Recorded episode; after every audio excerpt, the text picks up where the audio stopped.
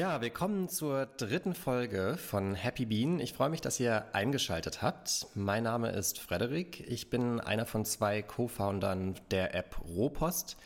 Für diejenigen, die Rohpost noch nicht kennen, ähm, das ist eine App, mit der ihr euch mit hochwertigen Informationen und neuer Inspiration versorgen könnt.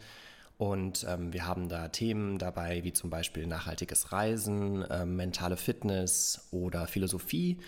Und hier im Happy Bean Podcast sprechen wir mit Experten, die sich in diesen Themen auskennen und viele davon sind auch selbst bei Ropost dabei. Und heute geht es um das Thema Literatur und ich freue mich, dass wir dazu mit dem Literaturhaus Bonn sprechen und zwar genauer gesagt mit der Charlotte Hübner, die jetzt gerade beim Literaturhaus Bonn startet. Hallo Charlotte. Hallo Frederik und vielen Dank für die Einladung. Ich würde denken, vielleicht starten wir einfach mal am Anfang damit, dass du uns ein bisschen beschreibst, ähm, was das Literaturhaus Bonn macht und seit wann es das eigentlich gibt. Ja, das kann ich gerne machen. Das Literaturhaus Bonn ähm, gibt es seit Herbst 2010. Ähm, es wurde wirklich eröffnet erst im Januar 2011, also da hat es dann auch mit Veranstaltungen gestartet. Und äh, ja, das ist auch unser Profil bzw. unser Auftrag. Wir verstehen uns so als Literaturvermittler, als Vermittlungsinstanz ähm, und möchten gerne einen Zugang zur Literatur verschaffen, vor allem natürlich den Bonnerinnen und Bonnern, aber auch darüber hinaus.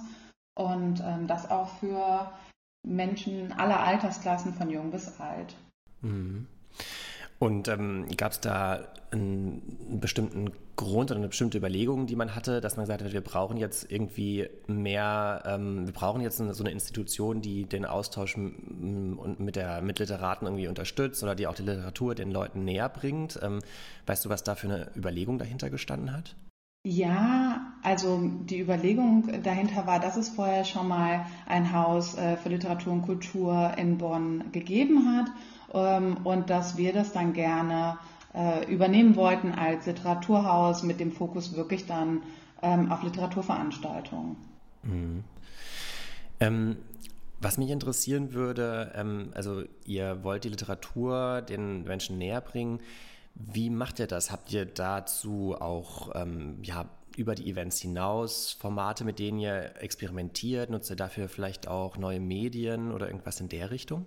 Ja, klar. Also wir arbeiten ständig daran, uns neue Formate auszudenken, zu überlegen, ähm, was könnte die Menschen begeistern, was, ähm, womit können wir Leute äh, anlocken für Literatur. Ähm, Interessierte etwas auf die Beine stellen, dass Literatur eben auch Spaß macht und irgendwie er, erlebbar auch ist.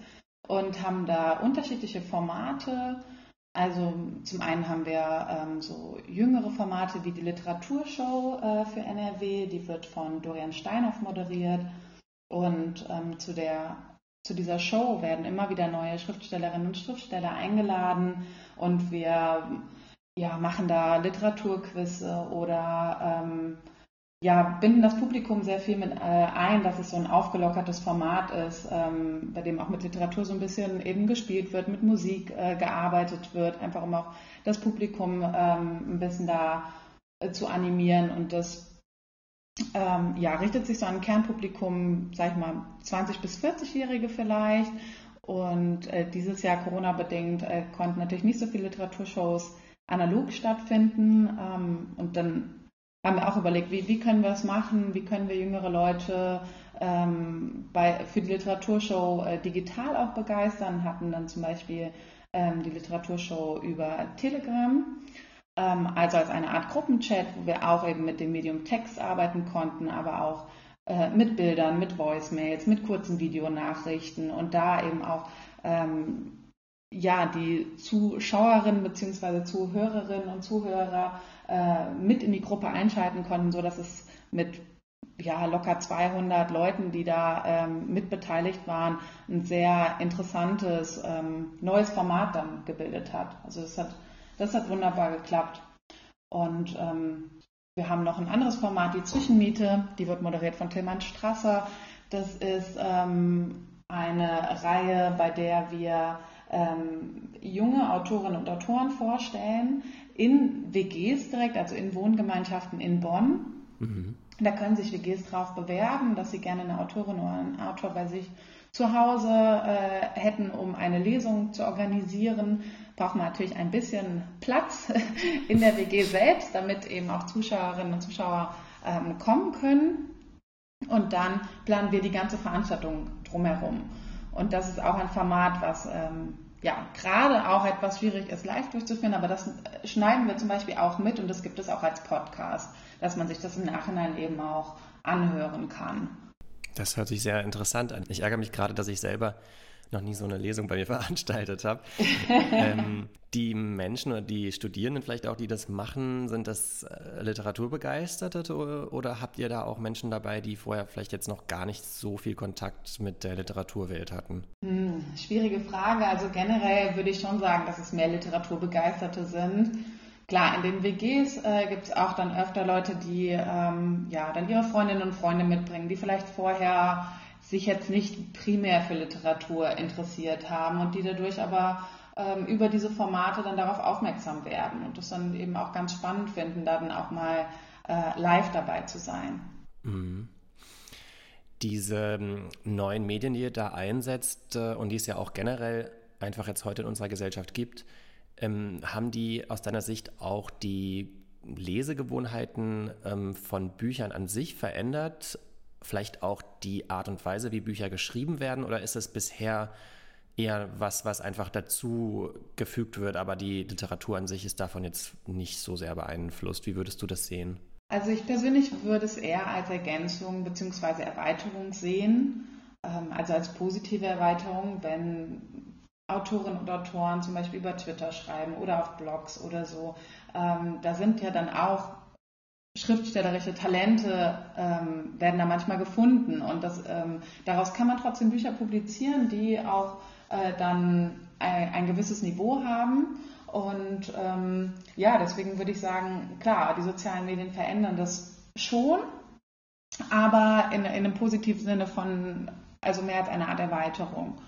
Es wird ja auch oft äh, gesagt, dass jetzt gerade jüngere Menschen, die an diese kürzeren Informations- oder Kommunikationsformen sich gewöhnt haben, ähm, gar nicht mehr die Aufmerksamkeit aufbringen, ein ganzes Buch zu lesen. Mhm. Wie würdest du das sehen? Mm, ich kann mir schon vorstellen, dass da was dran ist, dass eben äh, nicht so eine lange Konzentrationsspanne da ist, dass Informationen auch oft heutzutage anders ähm, bezogen werden und man ja, wie auch in eurer ähm, App oftmals äh, diskutiert, ähm, vielleicht so die Zeit für gewisse Dinge, sich hinzusetzen und ein Buch zu lesen, sich selbst vielleicht ein bisschen zu entschleunigen, äh, dass das in der heutigen Gesellschaft auch oftmals fehlt.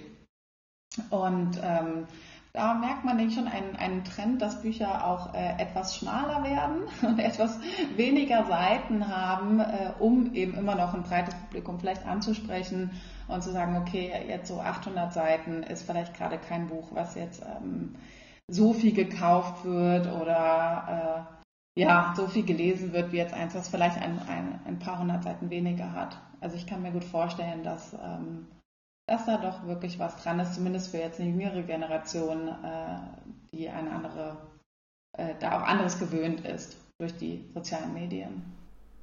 Und wie ist das, wenn man auf die Autoren blickt? Also sind es immer noch die gleichen Menschen, die heute Bücher schreiben oder hat das da auch einen Einfluss? Sind es Leute, die vielleicht auch diese, also überlege ich jetzt gerade, also sind es vielleicht Leute, die diese Medien oder diesen Medien, diese Medienwirksamkeit besser im Griff haben? Mm, lässt sich vermutlich auch nicht ganz pauschal beantworten. Also ja und nein. Es gibt ähm, viele jüngere Autorinnen und Autoren, die auch soziale Medien äh, benutzen. Ähm, aber das ist kein, kein Muss. Natürlich gibt es die, die das äh, ja gerne bedienen, aber ich glaube, es ist jetzt keine Grundvoraussetzung, um ähm, Autorin oder Autor zu sein, dass man auch in diesem Bereich unterwegs sein muss. Jetzt haben wir gerade über die Menschen gesprochen, die eigentlich diese Bücher schreiben. Ähm, hattest du da schon mal eine Situation, wo du vielleicht ähm, über die Arbeit auch im Literaturhaus jemanden getroffen hast, ähm, einen Autor, den du dir ganz anders vorgestellt hättest, als du seine Bücher oder ihre Bücher gelesen hast? Ja, ständig eigentlich, weil man liest ja erstmal nur den Text ähm, bzw. das Buch und kennt die Person dahinter nicht. Jetzt mal abgesehen davon, dass eine Biografie oder eine Autobiografie ist. Aber im Grunde ähm, weiß man ja relativ wenig über den Menschen dahinter. Und gerade dafür sind äh, Lesungen oder Veranstaltungsformate, die wir ähm, präsentieren, äh, ja auch total schön, dass man die Leute ähm, kennenlernen kann, die Autorin, den Autor hinter dem Text. Äh, und ich glaube ich sehr oft äh, jemanden da auch anders vorgestellt hat, denn der Text steht ja irgendwie noch für sich und ähm, lässt oftmals wenig Rückschlüsse äh, auf die Autorin oder den Autor zu. Ja, ich finde das zum Beispiel in Museen auch oft total interessant, wenn man dann eine Führung bekommt und erzählt bekommt, was die Künstler eigentlich für ein Leben hatten und in welcher Situation sie das Bild gemalt haben. Ich finde, dann sieht man die Kunst oft in einer ganz anderen, aus einer ganz anderen Perspektive.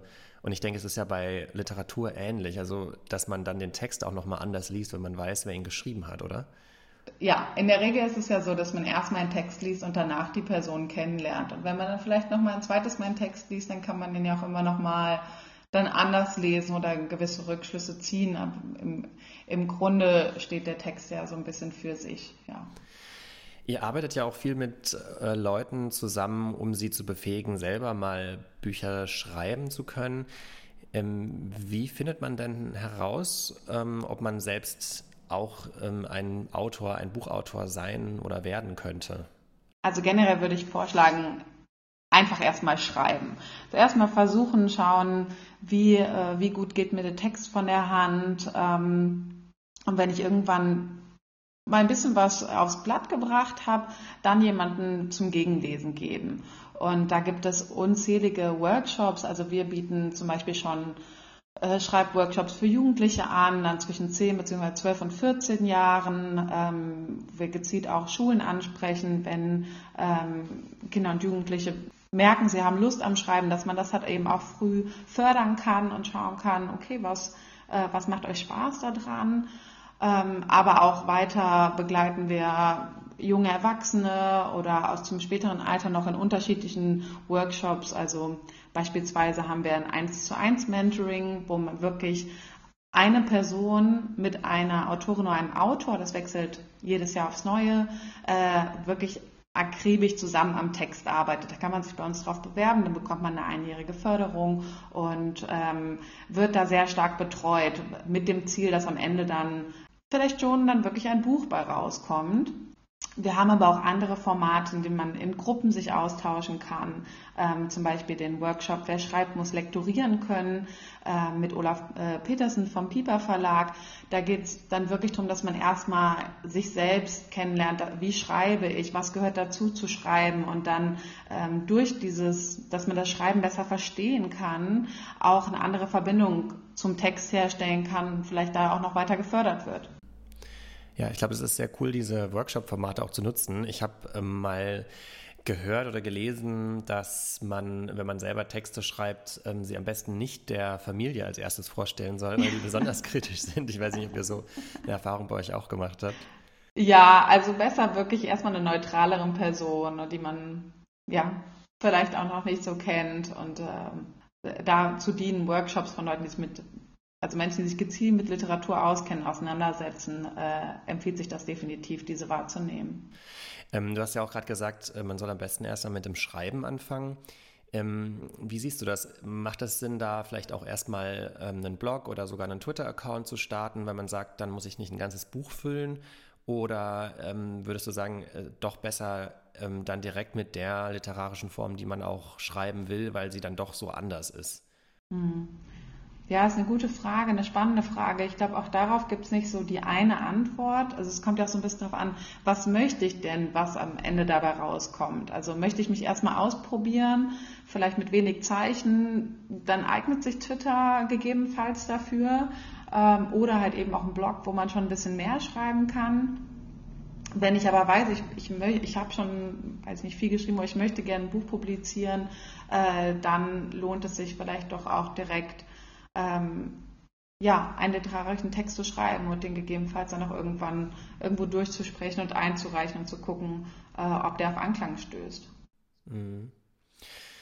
Ähm, was mich noch interessieren würde, ähm, wie, wie leicht oder schwer haben es denn Autoren eigentlich heutzutage ein Buch zu veröffentlichen? Also ist es so, dass man dass es vielleicht noch viel, viel mehr Bücher gedruckt werden heute als vielleicht noch vor 10 oder 20 Jahren?